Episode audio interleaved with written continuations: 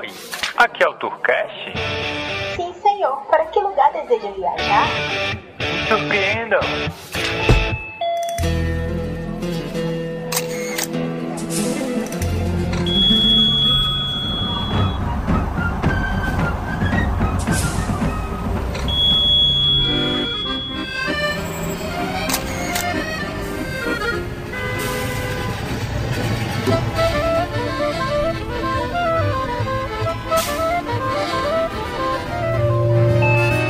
Começa agora Tourcast.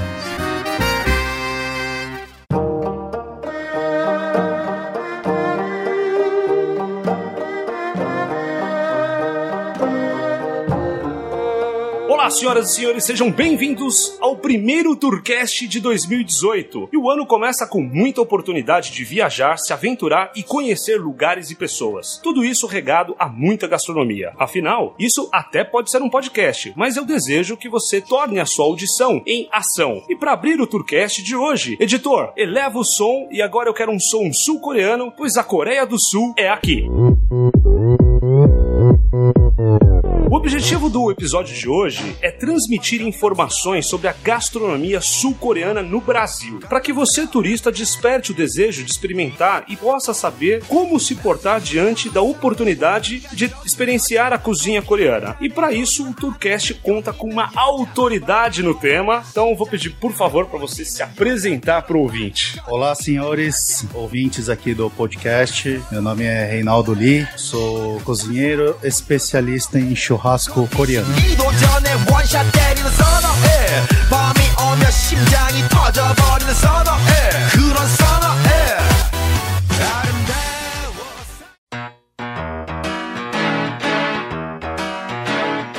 Em 2018, a Infinity preparou muitas novidades para que você possa abandonar a rotina. Confira nossa programação em infinity.tour.br/promoções. Alguns avisos para que você antecipe as suas reservas para aproveitar os bons valores de passagens. Assim você pode se planejar para ir conosco. No Carnaval, iremos para a cidade de Pirinópolis, em Goiás, dos dias 9 a 13 de fevereiro. Carnaval de rua regado a muita cachoeira, do jeito que só a Infinity pode fazer para você. E para quem for, teremos uma surpresa gastronômica mais do que especial. Venha conosco. Carnaval 2018 em Pirinópolis é com a Infinity. Já pensou em conhecer as cavernas do Petar? Já gravamos um tourcast, inclusive, sobre esse local. A próxima data de visita será entre 29 de março e 1 de abril. Mais informações no site da Infinity. Confira e faça sua reserva. Cavernas do Petar é com a Infinity. Agora aproveite o primeiro tourcast de 2018 e saiba mais como turistar pela culinária coreana.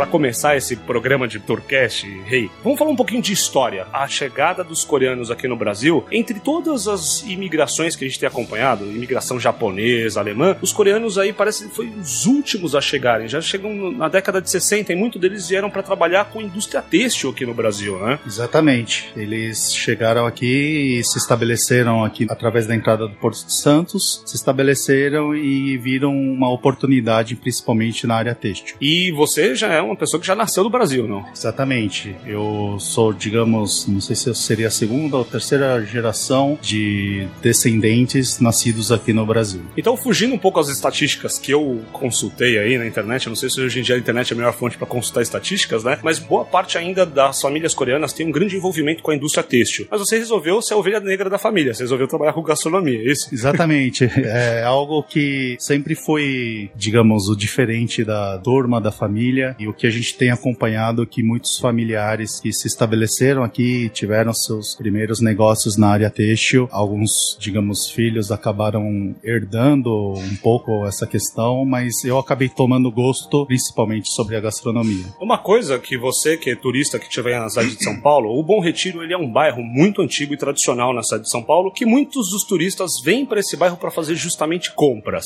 E aqui a gente vai ter uma sorte de ruas que com certeza alguém já ouviu ouviu falar ou veio a São Paulo para fazer compras de uma delas principal, eu diria que é a José Paulino. Algumas pessoas chamam de Zepa ou Zé Paulino, né? Coitado, não sei. E isso faltou um pouco para minha pauta porque eu não fui pesquisar quem foi o José Paulino.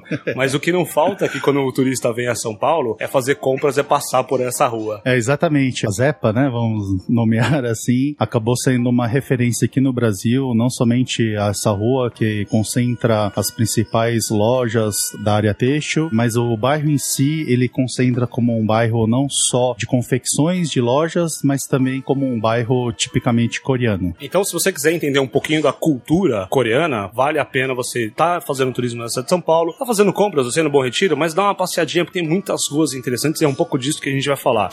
Uma das coisas que o brasileiro está começando a se despertar é para entender e para experimentar um negócio chamado churrasco coreano. Explica para mim o que, que é o conceito do churrasco coreano. Bom, pra gente entender um pouco o conceito do churrasco coreano, acho que a gente tem que voltar um pouquinho atrás, exatamente do que a gente acabou dizendo aqui na introdução sobre a questão da cultura, né, da própria imigração dos coreanos. Muitos restaurantes aqui, principalmente o bairro do Bom Retiro, é onde os coreanos se estabeleceram, abriram as suas oportunidades na questão de trabalho, em cima das confecções, e eles se viram obrigados a ter um restaurante que pudesse atender esses comerciantes, vamos dizer assim, né? Então, a própria colônia coreana ela se estabeleceu aqui. Antigamente, o bairro de Bom Retiro era povoado por judeus, depois os coreanos migraram para cá, e aí se viu a oportunidade de ter um restaurante que atendesse somente as pessoas que moravam e trabalhavam neste bairro. Então, se vinham muitos restaurantes coreanos aqui, que até então eram 100% frequentados por coreanos, muitos não falavam a língua portuguesa, né? Então, a partir daí a gente começou a ver que, por ser um polo referência no vestuário, então a própria entrada de pessoas para virem fazer compras aqui no bairro, isso demandou com que os restaurantes também pudessem atender pessoas não coreanas, vamos dizer assim. Só que uma das coisas que impactava muito é que esses restaurantes não estavam prontos para isso. Prontos para receber o brasileiro dentro da cultura, da cultura gastronômica coreana. Exatamente. Eles, até então, 100% da sua clientela eram compostos por coreanos, então eles não conseguiram acompanhar essa mudança de clientela, assim como nós vimos ao longo do tempo na culinária japonesa, na culinária chinesa. Até então, antigamente, a culinária japonesa não existiam rodízios né, japoneses, então você via 100% no restaurante japonês somente orientais, mas hoje em dia eles, vamos dizer assim, acompanharam a evolução, eles se modernizaram e aí a partir daí os restaurantes japoneses se tornaram rodízios, acabaram adaptando para o paladar brasileiro, tanto que hoje, se você for para um restaurante japonês, um rodízio, você dificilmente vai encontrar um oriental lá. Inclusive preparando, né? Que é uma coisa doida. Exatamente. Quando você fala das outras culturas, você vê ainda a pessoa ligada com aquela nacionalidade preparando comida, mas a cultura japonesa esse já morreu faz um tempo, né? Exatamente. E por que, que a gente está falando tudo isso? Porque o tema, a gente vai entrar um pouco na culinária coreana, mais apropriado no churrasco coreano, mas isso é bom a gente entender um pouco da história dessa evolução, de, vamos dizer assim, é porque as outras culinárias, vamos dizer assim, a japonesa principalmente, ela acabou se adaptando, acabou se modernizando, vamos dizer assim, pro paladar do brasileiro e o restaurante coreano não acompanhou essa evolução, não acompanhou essa mudança, porque os filhos dos donos dos restaurantes coreanos não acabaram herdando. Isso a gente vê muito em confecções também. Dificilmente você encontra, existem sim, lógico, mas a maioria dos coreanos que se estabeleceram aqui no bairro, abriram seu comércio, ganharam dinheiro, acabaram enviando seus filhos para morarem fora. Os filhos com uma condição melhor financeiramente acabaram fazendo uma faculdade a qual eles se especializaram, então dificilmente acabaram herdando, alguns sim herdaram as confecções, mas se a gente falar sobre os restaurantes coreanos, poucos herdaram os restaurantes. Então isso acabou o que fazendo com que o restaurante ele não modernizasse, ou seja, o restaurante ele parou no tempo. Entendi. Só que as coisas hoje estão mudando. Então os restaurantes ficaram desatualizados, o restaurante continuou igual, assim, dificilmente você viu alguma mudança, parece que parou no tempo, vamos dizer assim. A única coisa que você via de fato que o restaurante se modernizou foi colocar no cardápio a descrição em inglês. Ah. Por incrível que pareça, é isso que você acabou vendo, justamente porque o país, é, São Paulo, é considerado um polo gastronômico referência mundial. Então, com essa questão de muitos turistas, acabaram introduzindo o inglês no cardápio mas você não vê dificilmente. Hoje as coisas mudaram, mas há, vamos dizer, há 10 anos atrás, você não via propaganda, você não via divulgação. Hoje em dia, a questão de mídia, a gente vê tudo envolve mídia, né? Tanto para marca, para estabelecimentos. Hoje até você consegue acompanhar, mas ainda é muito pouco comparado com as outras culinárias. E aí, a culinária coreana em si, hoje, vamos dizer assim, não vou dizer que está engatinhando, mas está caminhando para crescer. Engraçado que mundialmente a culinária coreana tem ganhado muito destaque, está se tornando cada vez mais popular e hoje em dia, como nós estamos vivendo a alta da carne, hoje tudo, né? Se você acompanhar os, os podcasts anteriores aqui, já foi falado sobre churrasco, já foi falado sobre defumação. Então, as pessoas estão cada vez mais buscando novidades no churrasco. E aí que entra o quê? A, o churrasco coreano está sendo uma porta de entrada para a culinária coreana. Então, o que, que seria um churrasco coreano hoje? Churrasco, assim como churrasco americano, assim como churrasco argentino, como churrasco brasileiro, é uma confraternização, é um momento de lazer, é uma festa e envolve o coletivo. Hoje o churrasco ele tá muito mais coletivo do que antes. Antigamente você fazia churrasco para amigos, para familiares, você acabava contratando alguém aí para assar carne, enquanto você fazia social com os familiares, com os amigos e pro churrasqueiro você liberava a cerveja e dava uma caixinha e tava tudo certo. Só que agora não. Hoje em dia o churrasqueiro ganhou uma profissão, vamos dizer assim, ganhou um status e aí a partir disso o churrasco se tornou algo mais interativo com todo mundo. E o churrasco coreano, na verdade, não é muito diferente aos outros churrascos. É algo coletivo onde todo mundo participa. Ou seja, é uma desculpa para você poder reunir amigos, família em torno da gastronomia. Você vai conversar com todo mundo enquanto tá todo mundo ali cozinhando e interagindo. Exatamente. É algo bem interessante, algo bem legal, porque o churrasco é um pouco democrático até, todo mundo tem sua preferência, todo mundo tem seu modo de preparo, todo mundo tem sua técnica, mas no churrasco coreano é um pouco diferente. Lá a gente coloca todo mundo em igualdade e cada um prepara o seu jeito, a sua forma, sem nenhum problema.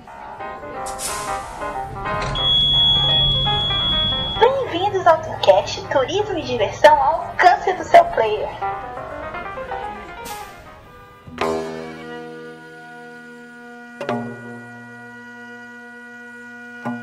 Já que o churrasco coreano ele é uma porta de entrada para que o turista brasileiro conheça a gastronomia coreana, vamos falar então de carnes, né? No churrasco comum, quando a gente vamos pegar o churrasco brasileiro, né? O pessoal sempre pergunta se vai ter picanha, né, cara? A tara do momento das pessoas é picanha. Não sei porquê, mas as pessoas sempre perguntam: ah, vai ter picanha, alcatra? No caso do churrasco americano, o que, que eu pergunto? Vai ter. São as mesmas carnes que a gente usa no churrasco brasileiro, por exemplo? É, na verdade, o churrasco coreano em si, ele não tem essa questão de preferência por cortes, mas na verdade, assim, se você tem uma carne bem apresentada, isso já faz toda a diferença. Como podemos dizer de uma carne bem apresentada? Do churrasco tradicional, a gente compra aquela peça de picanha bonita, vamos, vamos citar a picanha como você mencionou aí como uma preferência nacional. A gente pega uma bela peça de picanha, a gente olha para aquela capa de gordura se ela tá bem uniforme e hoje em dia a gente dá atenção para ver se é uma carne marmorizada, a gente vê as procedências da carne, da onde vem, como foi remanejado isso. E aí a partir daí você faz aquele processo. Uns gostam de selar a picanha antes, depois fatiar, outras preferem cortar em postas e depois preparar, jogar o sal no começo ou no fim. Isso não vem a questão. E aí todo mundo foca no ponto da carne. É aquela questão assim, vamos ver se ele acertou no ponto da carne. Se o Tá aquela churrasqueiro sobre o churrasqueiro. com certeza. Se o churrasqueiro fez, se ele manejou bem a picanha na churrasqueira, então todo mundo fica naquela expectativa de tirar aquela carne bem rosadinha, né, bem suculenta,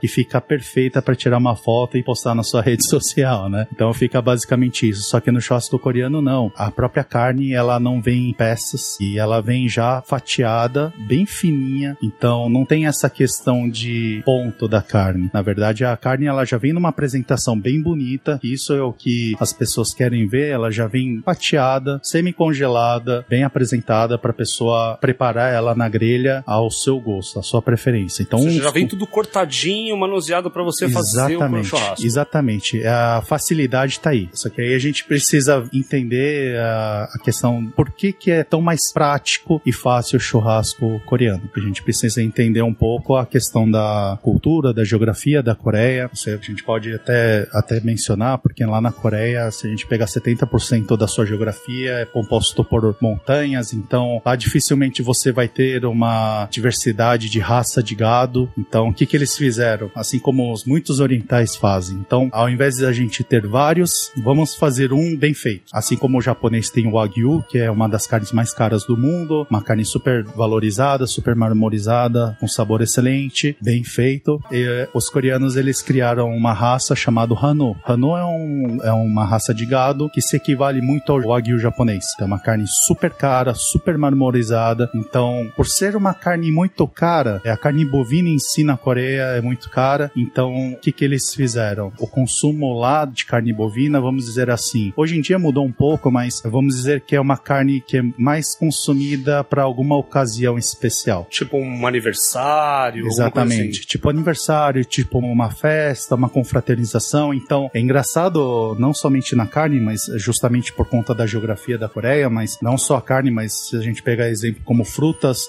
que são realmente bem feitas, é algo que você daria de presente para uma pessoa. Então, por exemplo, eu, eu quero presentear alguém, então eu vou para um açougue, eu escolho uma caixa que já vem com alguns cortes dessa raça Hanu que custa mais de mil dólares, por exemplo. Caramba, puta presente, cara. Nossa. não é? Caramba, não é uma garrafa de cachaça, Com né? certeza. Pô, presente. Depois que eu soube disso, eu comecei a valorizar mais ainda o nosso churrasco aqui, que a gente tem a oportunidade de fazer quase todos os dias, né? Então, justamente por conta da carne bovina ela ser muito cara, dificilmente você encontra lá na Coreia, Coreia do Sul, né? Como a gente tá falando aqui, dificilmente você encontra um apartamento que tem uma área, uma varanda gourmet com churrasqueira, e dificilmente os apartamentos ou casas possuem uma churrasqueira. Não faz sentido. Não é algo que eu faço como aqui. Aqui a gente tem o luxo de fazer o churrasco praticamente todos os dias. Lá não. Então Por é isso diferente. que a gente então vê que o churrasco coreano, ele é sempre preparado com auxílio de um fogo que não é a brasa como a gente está acostumado a ver na Argentina, no Uruguai, no Brasil. Ele usa uma panela mesmo para poder fazer a preparação, certo? Exatamente. É justamente por isso. Os apartamentos, as casas, eles não possuem tanto espaço e os apartamentos são bem pequenos, enfim. E por eles não terem a churrasqueira, então dificilmente eles acabam comprando assim como a gente encontra no supermercado aqui, no, no, bairro, né? Que são aqueles cortes, a picanha, a fraldinha, a maminha. Lá você encontra muitos cortes já porcionados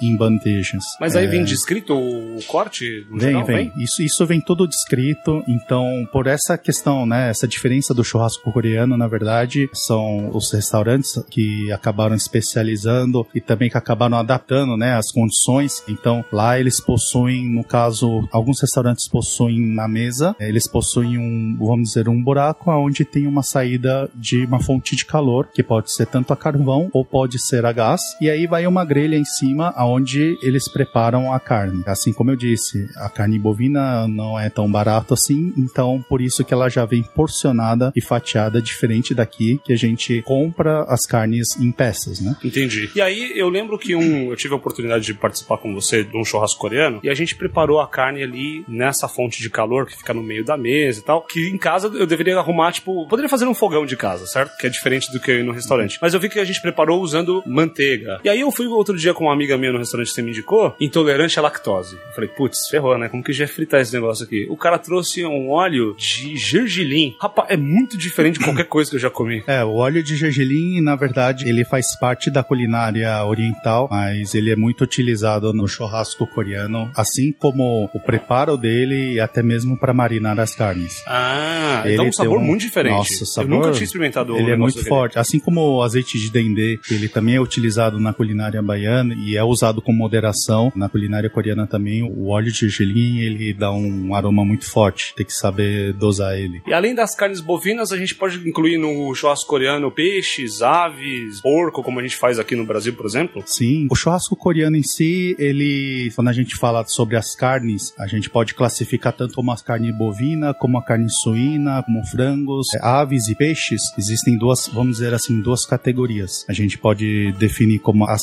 marinadas e as não marinadas. Então, pro churrasco coreano em si, quando a gente fala propriamente tanto bovino, né, enfim, existe, a gente pode marinar a, carne ou não marinar. E geralmente quando a gente acaba marinando a carne, ela vai acabar sendo levemente adocicada. Então, a gente pode fazer isso tanto como carne bovina, como frango, como carne suína, como até peixe. E aí vem do mesmo jeito, vem tudo porcionadinho, tudo cortadinho, só pra você ir lá e preparar na panela. Exatamente. A- tanto a carne marinada que ela fica num tempero líquido por aproximadamente 12 a 24 horas, ou as carnes não marinadas, todas elas já vêm porcionadas, fatiadas para você preparar sobre essa grelha que fica sobre a mesa. E o mais interessante é que, diferente de um churrasco, onde você coloca toda a responsabilidade e o peso, a pressão em cima de um churrasqueiro, no churrasco coreano, cada um prepara o seu ponto, cada um prepara da sua forma, sem nenhuma briga no final. Mas uma outra coisa também que eu percebi quando a gente fala da comida coreana, vem vários acompanhamentos junto com a carne. Porque a carne sempre é o motivo principal. Você tá lá preparando a carne, ela é o motivo principal. Mas tem vários outros acompanhamentos que a gente coloca junto do churrasco americano que vou tentar traduzir pro turista que nunca teve essa experiência. É como se a gente tivesse o churrasco e a carne é o ponto principal, mas aí o turista chega lá, tem a farofinha, tem a maionese, tem o arroz, só que no coreano muda um pouquinho, né? O que, que entra dos acompanhamentos pro churrasco coreano? É, exatamente. Isso, esse é um ponto bem interessante que o churrasco coreano, na verdade, isso quando você vai em algum restaurante, ou até mesmo se você for reproduzir isso em casa, o churrasco coreano, ele tem os seus acompanhamentos, que vamos dizer assim, que são os couvert, e isso em coreano se chama panchan. Então, se a gente for falar em português, o panchan, na verdade, são os acompanhamentos que sempre vai bem um mix de folhas que acompanham o churrasco coreano, os molhos, que isso é um essencial, e também o kimchi. Na verdade, quando a gente fala num churrasco tradicional, a gente sempre acompanha, né, hoje vinagrete, né, o molho chimichurri, a farofa, que acabam complementando a carne. No churrasco coreano não é diferente. Então a gente tem esses acompanhamentos que vai complementar ainda mais o churrasco coreano e no sabor. Ah, então entre as folhas eu vi que o pessoal usa alface, eu vi alguns acompanhamentos com uma selga. O, coreano, assim como o asiático no geral, ele se alimenta bastante de verduras e legumes, né? dentro Sim, dos- sim. Isso é um ponto bem legal, porque sempre quando nos meus workshops de Korean Barbecue eu acabo falando que se você não é muito adepto a salada, ou se seus filhos não comem tanta salada assim como deveriam, o churrasco coreano é uma excelente forma de você introduzir as folhas na alimentação, porque realmente envolve um mix de folhas, que pode ser a folha de alface, pode ser a selga, pode ser radicchio e folha de gergelim, que é muito utilizado e que poucos conhecem. Olha aí, que dá um sabor completamente diferente. Pro turista que quer comprar as carnes, o que, que a gente pode recomendar? Que cortes aqui no Brasil, já que ele já tem é, isso, vem tudo porcionado, mas ah, ele quer fazer do jeito dele lá. O que, que a gente fala de cortes aqui no Brasil que ele pode paralelizar para poder fazer o churrasco coreano dele? Os dois cortes, na verdade, os dois preparos mais famosos mundialmente no churrasco coreano, que se você falar isso em qualquer lugar do mundo, é o purgogi, que significa é, fogo, kogi, carne, ou seja, carne preparada no fogo. O purgogi, ele é uma carne que é marinada, então a gente tem uma carne levemente adocicada. Do churrasco coreano, vamos dizer assim, é o mais famoso. O purgogi, ele pode ser feito com qualquer tipo de corte que tenha uma gordura, por exemplo, filé de costela ou ancho, mais conhecido como ancho. Ah, É uma carne bem apropriada porque ela é uma carne bem macia, bem marmorizada, tem uma parte de gordura lá que isso preparada no fogo junto com a marinada dá uma caramelizada, fica sensacional. Mas você pode sim fazer esse purgogi com maminha, com fraldinha ou até mesmo com outros cortes que na verdade, independente do corte, se tiver um marmoreio, quando a gente fala marmoreio é uma gordura entremeada, se isso marinado, a própria marinada faz com que a carne fique mais macia, mais suculenta no preparo. Então isso é muito válido, é bem interessante. E o outro corte que é muito apreciado e muito famoso é o carbi, que significa costela, ou seja, é mais conhecido como o assado de tira. O assado de tira também é uma carne marinada no mesmo tempero do purgogi, e isso preparado na grelha ou principalmente na churrasqueira confere uma caramelização sensacional. E um ponto muito interessante, né, a gente colocar aqui, o carbi, na verdade, se você falar como carbi, que significa costela, ele não está associado ao churrasco coreano, porque pode ser uma costela preparada na panela de pressão, ou enfim, praticamente em churrasco coreano, você falar de carbi, você tem que falar de LA carbi, ou seja, acha LA Carbi, que significa Los Angeles Carbi, ou seja, Carbi ou costela de Los Angeles. Isso mesmo na cultura coreana? Isso mesmo na cultura coreana. Se você falar como LA Carbi, ou seja, LA Carbi, as pessoas já vão entender que você quer um churrasco coreano feito com assado de tira, num corte, num padrão de Los Angeles. Ou seja, eu posso entender então que o turista que estiver em Los Angeles pode apreciar a gastronomia coreana muito bem, já que o próprio coreano usa o prefixo LA Exatamente. Na, na, na gastronomia. É uma observação bem interessante que em Los Angeles a gente tem a população coreana em Los Angeles, acho que é uma das maiores do mundo. Então a culinária coreana ela é muito forte, o churrasco coreano ela é muito forte. Então eles meio que patentearam no churrasco coreano esse corte de assado de tira, que é um corte bem fininho, que ele é temperado, marinado e ele é preparado na grelha. E uma observação bem engraçada é que a própria Coreia do Sul, eles copiaram esse LA Carbi, ou seja, essa costela de Los Angeles em seu cardápio.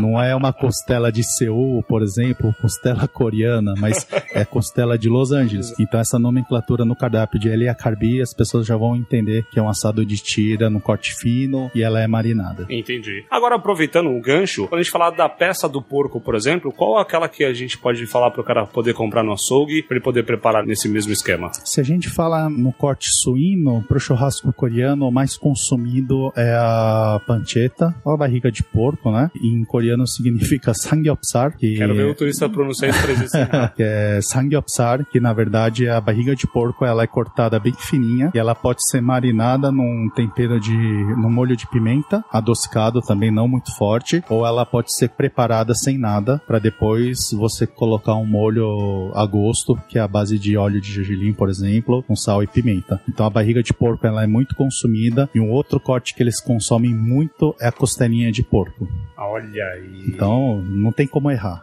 Costelinha de porco, barriga de porco, então essa é sensacional.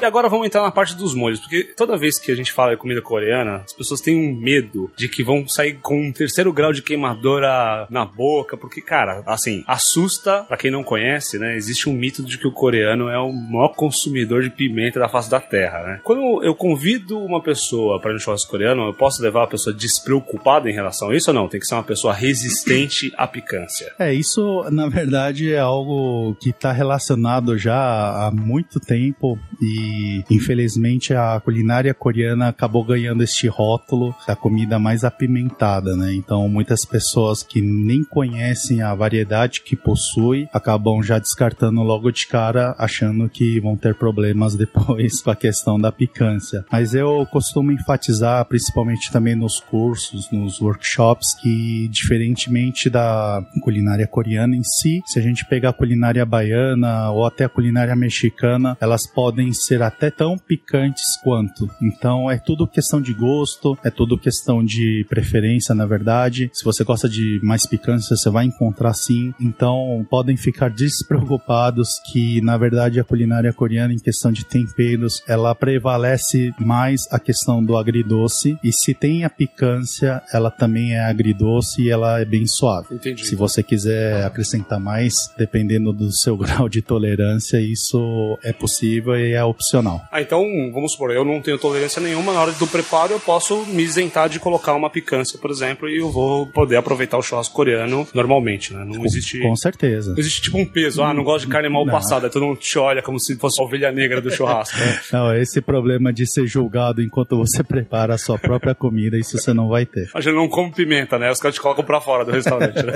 Mas eu te garanto que a questão da picância da comida coreana, até mesmo no churrasco coreano, através dos molhos, acaba muitas pessoas que acabam não consumindo tanto quando acabam provando molho, quando acabam provando kimchi, elas acabam mudando um pouco essa concepção e acabam aderindo aí à culinária coreana e à picância no seu dia a dia, com certeza. Agora você falou em um acompanhamento que é o kimchi. Acho que é a pronúncia certa. Kimchi. Kimchi. O que, que é um kimchi? Bom, kimchi, a pessoa quando ouve kimchi, é engraçado que acha que tá recebendo um palavrão aí, mas fiquem tranquilos que kimchi, na verdade, se a gente for fazer uma breve comparação, assim como o picles, o picles muitas pessoas associam a pepino. Na verdade, é um pepino que foi passado por um processo de salmoura e foi curado. Então, na verdade, picles pode ser de várias coisas, ou seja, pode ser picles de pepino, picles de nabo, ou seja, picles é o processo que faz com que você salgue um alimento e aí ele é conservado. O kimchi é a mesma coisa. A diferença é que o kimchi ele é apimentado e também ele passa por um processo de fermentação. Então você tem o kimchi, que é a base que é muito conhecida de acelga, mas tem kimchi de pepino, tem kimchi de folha de gergelim, tem kimchi de nabo. Então é algo que é fermentado e que faz muito bem para a saúde. Então, vou fazer um paralelo com uma coisa fermentada que o brasileiro co- costuma consumir bastante, que é cerveja. Cerveja é uma parada fermentada que ele vai lá, faz uma mistura, mete um fermento e deixa lá por um tempo de fermentação. No caso, o kimchi funciona mesmo jeito, você tem que colocar um fermento, coloca ele reservado, ele funciona da mesma forma? Exatamente. Ele passa por um processo de fermentação, depende muito. Se você for na Coreia hoje, existem uns potes que são expostos e são conservados os kimchis. Lá a gente tem uma temperatura mais amena, né? Então isso você consegue consumir ao ar livre, ou seja, conservar ao ar livre. E aqui no uso doméstico é um pouco inviável, mas existem sim geladeiras apropriadas para se conservar kimchi. São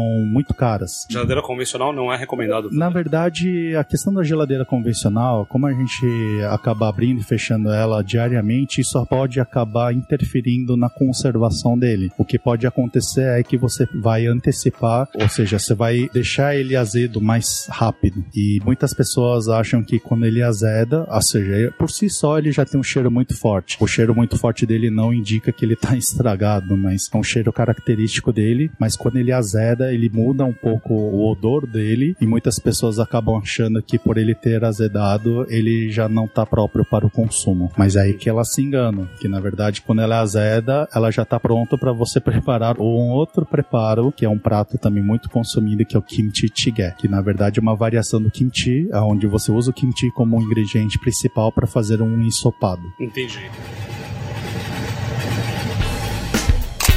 Você está ouvindo o Tourcast, seu podcast de turismo.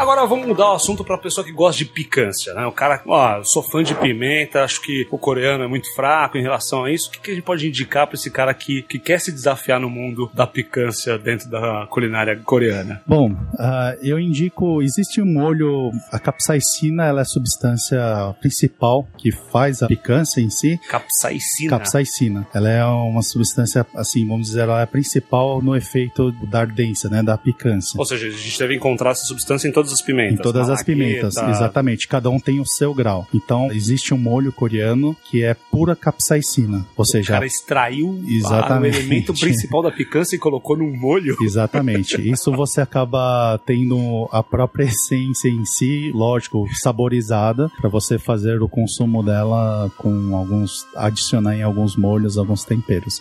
Tem um nome específico? Na verdade, se encontra como capsaicina. Capsaicina. É. Ah, então, turista, você que quer se desafiar, ó. Ou então você encontra, acaba encontrando nos lamens ardidos aqui, que você encontra nos, no- nos mercados orientais, mercados coreanos, que tem um alto grau de picância. Caramba, cara. Bom, e- e- esse negócio do lamen, eu já vi até alguns desafios na internet, uma pessoa desafiando outra a comer um lamen apimentado. É muito apimentado, assim, de 0 a 10, só pra ter uma noção. Olha, tipo, onde 0 é, sei lá, 0 não, vai. 1 um seria uma dedo de moça e o 10 fosse algo insuportável. bom, eu acho que varia de pessoa para pessoa, mas Tá. eu classificaria. Existe um lamen que é considerado um dos mais ardidos do mundo. Eu classificaria como 9 a 10. Caramba. Tem um nome específico esse lamen? Tem, ele se chama purdak em português, que quer dizer frango frango no fogo. o próprio nome já é sugestivo. Ou seja, para quem gosta de picância, vale a pena o desafio. É, e se você for classificar ele, ele tem basicamente uma informação adicional. O grau de picância dele passa dos 8 mil Scovilles. Caramba, cara. Pra quem não sabe, Scoville é uma escala que faz com que você possa diluir a picância de uma determinada pimenta em água. Então acho que precisa de 8 mil litros pra cada grama. Acho, não, não sei, né? deve é, ser isso, né? basicamente Não vou isso. lembrar na física. É, Mas Uma- é bem ardido. Putz, meu. Agora vamos falar o seguinte: vamos dar algumas dicas pro turista que tá na cidade de São Paulo. Ah, gostei desse negócio de comida coreana. Onde eu posso experimentar? Tem alguns lugares que a gente pode indicar pro turista que tá na cidade? Sim, o próprio bairro do Bom Retiro, por si só, ele já concentra vários restaurantes coreanos, cada um com sua especialidade. Eu não iria classificar como o melhor, mas sim por sua especialidade. Então, se você quer ir comer frutos do mar, você vai encontrar um lugar. Se você quer comer churrasco, você vai encontrar outro lugar. Aqui no próprio bairro, você acaba encontrando cada um com sua própria especialidade, e aí é questão de gosto. E aí tem algum nome que você fala assim: ah, pega uns três nomes aí, dá uma olhadinha. Bom, se a gente for apontar os mais tradicionais, os mais né, moderninhos, vou classificar aqui como o restaurante Taré, que é um que eu gosto muito, como uma comida do dia a dia, onde você encontra tanto churrasco coreano já pronto, você não prepara na hora, mas é algo que já vem pronto. Outro que eu indicaria, que fica um pouquinho fora do eixo, fica em outro bairro, que é o Picor, que fica na aclimação. Lá você vai encontrar churrasco coreano, onde você consegue preparar o churrasco na própria mesa. E o outro que, vamos dizer assim, tem mais dois, aliás, né? Que um é o Komá, que eu acho um pouquinho uma pegada mais moderna, que também fica aqui na, na Barra Funda. E o um que recentemente é no Itaim, que é o Surá. Que é um restaurante bem legal, bem cara do Itaim mesmo, bem moderninho. Eu acho que existem outros, mas esses quatro são bem interessantes Bem, pra... bem turístico pra você, o cara ter uma pequena noção do isso que a gente tá Exatamente. falando. Exatamente. Agora, se o cara quer comprar, rei, o cara tá afim de comprar os próprios temperos, ele vai se arriscar a fazer o churrasco dele ou fazer a gastronomia coreana dele. Tem alguns lugares que a gente possa indicar pra ele ir lá e se aventurar no supermercado coreano? O interessante de você vir aqui no Bom Retiro, não só você vai encontrar os restaurantes com suas especialidades, mas você vai acabar tropeçando aí nos mercadinhos que tem seus produtos, mas um que eu indico, e eu diria que é um mais completo, onde você vai encontrar não somente os molhos, os temperos, até mesmo os acessórios para você fazer o churrasco coreano na sua casa, inclusive as carnes. É um mercado aqui localizado na rua Três Rios, aqui no Bom Retiro, que é o Otugi, e lá é um dos principais mercados ah, com produtos importados da Coreia, enfim, lá você encontra tudo. E aí, agora a gente já falou dos lugares para o turista poder comer, algumas indicações, lugar para ele poder comprar. Agora você falou um pouco de acessórios, né? Eu sei que existem uma gama de coisas lá para o cara poder preparar, né? Quais são os acessórios que você fala assim, ó, o cara de primeira viagem tem que no mínimo ter isso aqui para poder fazer o churrasco coreano dele em casa? Dificilmente você vai conseguir fazer um buraco na, na mesa da sua sala Por aí. favor, não faça isso. É, para quem é casado, acho que a esposa não vai gostar nem um pouco de você abrir um buraco na, na mesa de jantar. Mas existem fogões e são esses apropriados para acampamento que possuem uma boca. Tipo e... aquele sogareiro com aquele bujãozinho Exatamente. do lado, né? Na verdade, não com o bujão, porque você colocar o bujão em cima da mesa também fica um pouco estranho. Mas existem, não sei se é fogareiro o nome mais apropriado, mas ele é alimentado por gás em lata. Aquela mesma lata de gás que você usa para maçarico, ele alimenta esse fogãozinho de uma boca. Isso você encontra até nesse mercado que eu acabei mencionando, você acaba encontrando. Existem na Coreia vários grills, ou seja, várias chapas que elas são antiaderentes para você fazer o preparo do seu churrasco. Mas quem não tem esses grills pode usar uma frigideira comum sem problema nenhum. A gente já falou praticamente de tudo que a gente podia apresentar para o turista de primeira viagem sobre essa introdução na gastronomia coreana. Quem quer te acompanhar, como é que funciona, Reinaldo? Onde você tá? Por onde você anda? Como que as pessoas podem saber? Ah, que, pô, vou estar em São Paulo, quero ver se a mesma data bate com o Reinaldo tá aí para poder experimentar comida. Como é que isso funciona? É, as pessoas podem me seguir pelas redes sociais, mais pelo Instagram, arroba Reinaldo tudo junto com dois S. Aí até mesmo no meu site, que é www.reinaldo renali.com.br. Lá tem agenda da onde que eu estarei dando workshop, provavelmente de churrasco coreano pelo Brasil todo e também pelos jantares e os festivais, os grandes festivais de churrasco que tem crescido cada vez mais aqui no Brasil, aonde eu sempre, como convidado, acabo levando um pouco do churrasco coreano. É isso aí. Todos os links que a gente comentou aqui no Tourcast, ele vai estar como um link específico no post desse podcast. Então você não precisa se preocupar, porque a gente vai deixar tudo anotado para você dar simplesmente um clique aí do seu celular e poder acompanhar a agenda, ir nos supermercados, ir à cidade de São Paulo. E é isso. 2018 tá aí, muito churrasco coreano para você. Experimente a gastronomia coreana. Venha para a cidade de São Paulo. Além dessa de São Paulo, Renan, tem alguma outra cidade que o turista que não tiver em São Paulo, que você saiba, tá desenvolvendo alguma coisa de gastronomia coreana no local? Na verdade, pelo Brasil todo, você vai acabar encontrando um ou outro, mas ainda é muito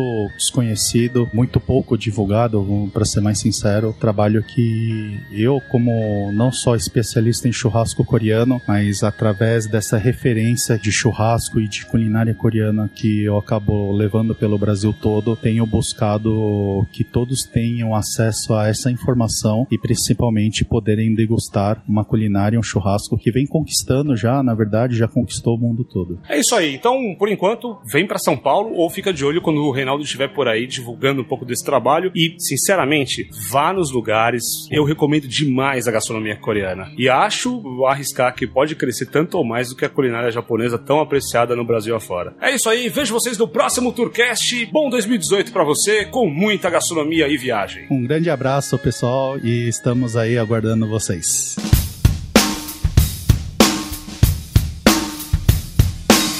Se você curte o Tourcast, nos mande um e-mail em tourcast@infinity.tour.br, curta a nossa página no Facebook e tenha informações atualizadas do que estamos aprontando. Você também pode nos acompanhar no Instagram, Turismo Infinity, tudo junto. E além do Tourcast, nós também recomendamos que você ouça outros podcasts. O Teatro Escuro do Pensador Louco e Galera do Hall são podcasts patrocinados pela agência. Acompanhe você também. Em 2018 desejamos muito podcast e turismo para você.